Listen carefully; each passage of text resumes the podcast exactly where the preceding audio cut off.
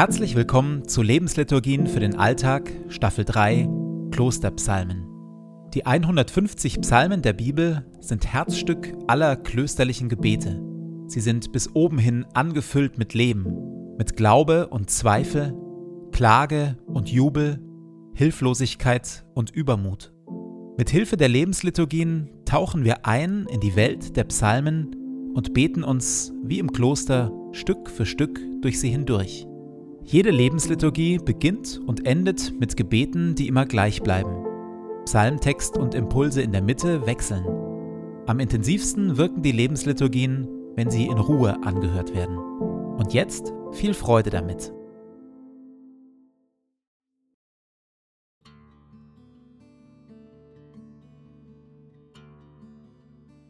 Zu Beginn meines Betens lege ich zur Seite, was mich beschäftigt, und lasse es ruhig werden in mir. Ich sammle meine Gedanken und atme langsam und bewusst.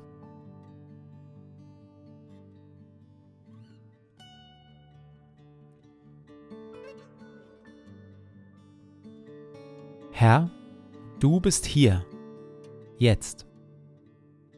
Du schaust mich liebevoll an.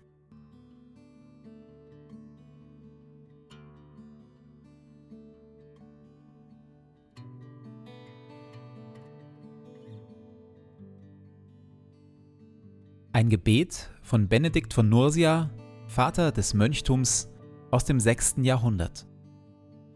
Verleih mir, gütiger und heiliger Vater in deiner Huld, einen Verstand, der dich versteht, einen Sinn, der dich wahrnimmt, einen Eifer, der dich sucht,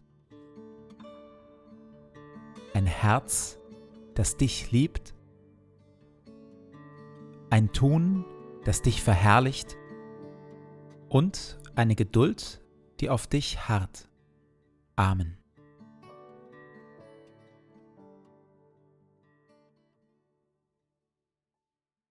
Aus Psalm 9 Singt dem Herrn, der auf dem Berg Zion wohnt, eure Lieder. Verkündet unter allen Völkern seine großen Taten. Denn er zieht all die zur Rechenschaft, die Blut vergießen. Er kümmert sich um die Verfolgten und überhört nicht die Schreie der Unterdrückten. Sei mir gnädig, Herr, sieh auch meine Not, in die mich der Hass meiner Feinde bringt. Hol mich herauf aus dem Totenreich. Die Völker sind in die Gruben gestürzt, die sie für andere gegraben hatten. Sie sind mit ihren Füßen im eigenen Fangnetz hängen geblieben. Der Herr hat sich zu erkennen gegeben, indem er Gericht übte. Wer Gott ablehnt, der verstrickt sich in seinen eigenen Machenschaften. Der Unterdrückte aber ist nicht für immer vergessen. Und die vom Leid gebeugt sind, müssen ihre Hoffnung nicht aufgeben. Erhebe dich, Herr. Lass nicht zu, dass Menschen sich dir widersetzen. Herr, lass alle Völker begreifen, dass sie nur Menschen sind. Und wieder einmal geht es um Gerechtigkeit darum, wie die menschliche Wirklichkeit hier auf Erden ist, wie sie aus Gottes Sicht sein sollte und wie sie dereinst tatsächlich einmal sein wird. Man könnte sagen, der Beter dieses Psalms meditiert die wahre göttliche Ordnung der Dinge. Er durchdringt betend den dichten Nebel dessen, was er auf Erden wahrnimmt. Teilweise kommt ihm dabei seine Erfahrung zugute. Die Völker sind in die Gruben gestürzt, die sie für andere gegraben hatten. Sie sind mit ihren Füßen im eigenen Fangnetz hängen geblieben. Der Herr hat sich zu erkennen gegeben, indem er Gericht übte. Wer Gott ablehnt, der verstrickt sich in seinen eigenen Machenschaften. Wie schon in Psalm 7 hat der Psalmbeter im Laufe seines Lebens die Erfahrung gemacht, das Böse trägt seine Strafe oft schon in sich selbst einfach weil es gegen die gute, gottgeschaffene Ordnung der Dinge ist. Wer gegen Gottes gute Prinzipien und Ideen anlebt, schneidet sich selbst von dem ab, wie gutes Leben funktioniert. Und doch, so heißt es in Psalm 2, toben die Völker und schmieden aufrührerische Pläne. Und doch unterdrücken die Starken die Schwachen, wohin das Auge auch schaut. Gottes gute Ordnung kann anhand unserer Wirklichkeit an manchen Stellen zwar erahnt werden, allzu oft aber herrschen Ausbeutung, Unrecht und Unterdrückung, gebärden sich Menschen wie Götter. Aus diesem Grund endet Psalm 9 mit dem eindringlichen Ruf Erhebe dich, Herr. Lass nicht zu, dass Menschen sich dir widersetzen. Herr, lass alle Völker begreifen, dass sie nur Menschen sind.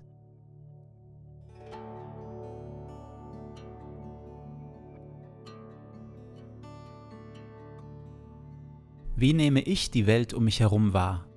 Welche Werte und Gesetze herrschen in meiner Familie, an meinem Arbeitsplatz, in unserem Land? Wo entdecke ich Gottes gute Ordnungen und wo nicht? In der Stille bitte ich Gott um Stärkung und Bewahrung seiner guten Ordnungen.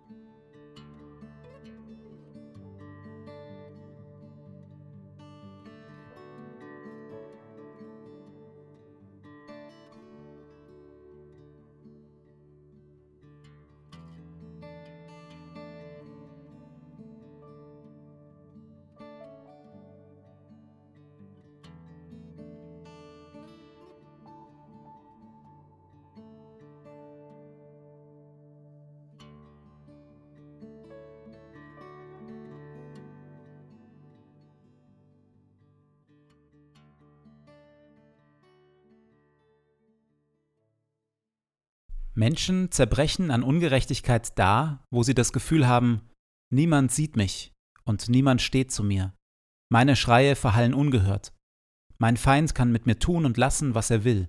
Er hat keinerlei Konsequenzen zu befürchten.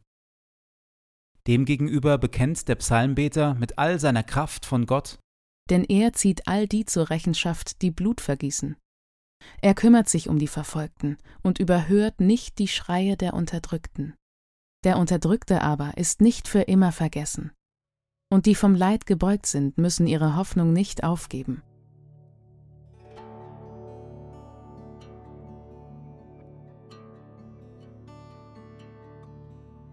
In der Stille trete ich vor Gott für Opfer von Sklaverei und Menschenhandel ein, für Menschen, die an dem Unrecht, das sie erleiden, zu zerbrechen drohen oder sogar schon zerbrochen sind. Erhebe dich, Herr, verschaffe ihnen Recht, setze deine guten göttlichen Ordnungen hier auf Erden durch.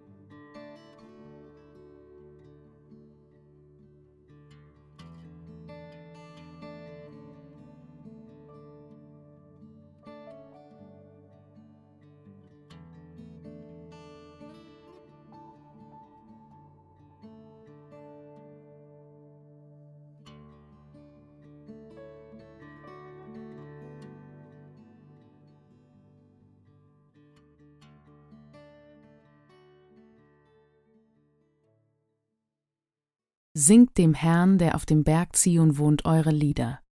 Verkündet unter allen Völkern seine großen Taten. Denn er zieht all die zur Rechenschaft, die Blut vergießen.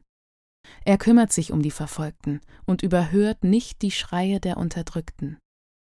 Sei mir gnädig, Herr, sieh auch meine Not, in die mich der Hass meiner Feinde bringt. Hol mich herauf aus dem Totenreich. Die Völker sind in die Gruben gestürzt, die sie für andere gegraben hatten. Sie sind mit ihren Füßen im eigenen Fangnetz hängen geblieben. Der Herr hat sich zu erkennen gegeben, indem er Gericht übte. Wer Gott ablehnt, der verstrickt sich in seinen eigenen Machenschaften. Der Unterdrückte aber ist nicht für immer vergessen. Und die vom Leid gebeugt sind, müssen ihre Hoffnung nicht aufgeben. Erhebe dich, Herr, Lass nicht zu, dass Menschen sich dir widersetzen. Herr, lass alle Völker begreifen, dass sie nur Menschen sind.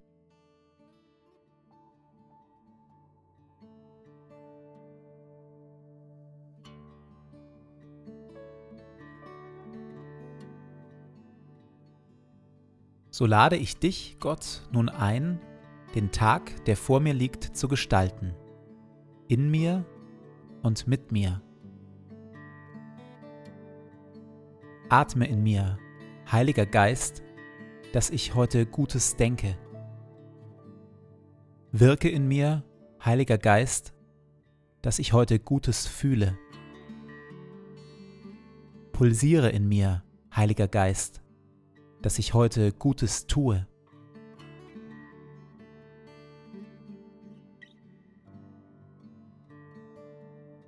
Dir gebe ich meinen Tag und mein Leben. Erfülle mich mit deiner Kraft und mit deiner Liebe, heute und an allen Tagen. Amen.